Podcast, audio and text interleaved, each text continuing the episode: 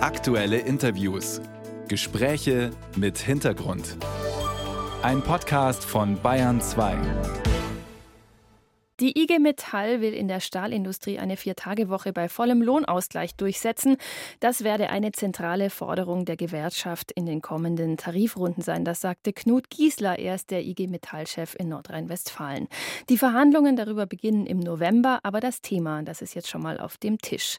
An der IG Metallspitze in Bayern gab es unterdessen einen Führungswechsel und ich spreche mit dem neuen IG Metall-Chef in Bayern. Bayern 2 zur Person. Horst Ott ist gebürtiger Augsburger und hat schon Stallgeruch als Metaller. Das heißt, er hat eine lange Karriere bei der Gewerkschaft hinter sich. Ott ist gelernter Maschinenschlosser, aber seit 1989 hauptberuflich bei der IG Metall.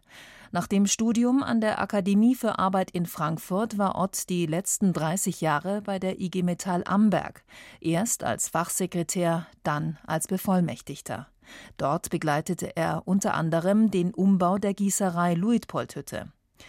Mit der IG Metall in Bayern will er die Zukunft digital und ökologisch gestalten. Jetzt ist er hier bei uns live im Studio. Guten Morgen, Herr Ott. Guten Morgen. Sie vertreten rund 380.000 Beschäftigte in Bayern. Wo und wie werden Sie denn Ihre Schwerpunkte in Ihrer Arbeit setzen? Tja, als erstes denke ich mal, ist einer der Schwerpunkte, dass man ankommt als Bezirksleiter. Was war ich bis jetzt noch nicht? Von daher will ich erst mal ganz viel kennenlernen. Ich kenne natürlich mein Amberg, ich kenne den Beruf als Bevollmächtigten, aber wie das in ganz Bayern ausschaut, ist natürlich nochmal eine andere Dimension. Das ist die eine Welt. Und die zweite Welt hat man natürlich Ideen, was man sagt, die Themen, die man angehen möchte, das war ja so der Ursprung der Frage, sind das Zusammenbringen zwischen Ökologie auf der einen Seite und Arbeitsplätze und Sicherheit auf der anderen Seite. Das ist, denke ich, einer der zentralen Punkte. Die Lohnabschlüsse waren ja in der jüngsten Runde eigentlich ganz gut für Sie. Ähm, es gibt eine Lohnerhöhung ab diesem Juni um 5,2 Prozent, ab Mai 24 dann nochmal 3,3 Prozent. Das klingt ja erstmal ganz gut, gleicht aber die Inflation noch nicht ganz aus, oder? Sie haben die Inflationsausgleichsprämie vergessen von 3000 ja, von 3000 Euro. Euro genau. Aber nö, Sie haben recht, es gleicht es nicht ganz aus. Da ist immer die Frage, welche Rolle haben denn Tarifrunden? Also wir werden nicht mit Tarifpolitik alles reparieren und alles machen können, was gesellschaftlich passiert. Das wäre ein Anspruchsdenken, das kann man nicht erfüllen. Wir haben einen wichtigen und großen zentralen Anteil, aber die andere Aufgabe muss der Staat zum Beispiel erfüllen. Also jetzt mache ich mal ein Beispiel, wenn der Spritpreis, wenn ich hier auf der Autobahn fahre und tanke, um 30 Cent teurer ist, wie wenn ich von der Autobahn runterfahre, dann hat das nichts mehr mit unseren Lohnerhöhungen zu tun, das auszugleichen, sondern das ist Spekulation. Und da sind mir natürlich als Tarifpartner ein Stück weit die Hände gebunden. Da sind andere am Werk, wo man sagt, da muss man eingreifen, um sowas in den Griff zu kriegen. Sie sind jetzt gerade beim Verkehr. Welche Branche steht denn Ihrer Meinung nach vor den größten Herausforderungen? Es gibt ja den Beschluss des EU-Parlaments von 2035 an keine Verbrenner mehr zuzulassen.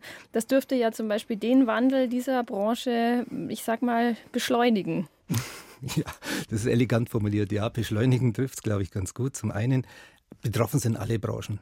Das ist das Erste. Also das verändert sich rasend schnell. Ich glaube, die Veränderung ist gar nicht mal das Problem, sondern die Geschwindigkeit, in dem das passiert, ist eine unserer großen Herausforderungen. Und auf die E-Mobilität angesprochen, ja, natürlich verändert sich da was. Auf der einen Seite, auf der anderen Seite ist es aber auch gut, dass sich was verändert. So, weil es war noch nie gleich. Wir müssen halt die Veränderung gestalten und das wird eine der, der wichtigen Aufgaben. Sie fordern ja einen Transformationsfonds. Das Wort muss ich ablesen. Das ist sozusagen ein Topf Geld vom Freistaat. Und wer Mittel aus diesem Topf bekommt ähm, für die Entwicklung zum Beispiel neuer Produkte oder Produktionsprozesse, ähm, der sollte dann als Gegenleistung zum Beispiel Arbeitsplätze in Bayern halten. Ähm, haben Sie dazu schon mal das Gesicht vom bayerischen Finanzminister gesehen? Ja, nein, das Gesicht habe ich dazu noch nicht gesehen. Oder eine, eine Äußerung. nein, kann ich Ihnen jetzt auch nicht dienen damit. Aber wenn er clever ist, dann freut er sich.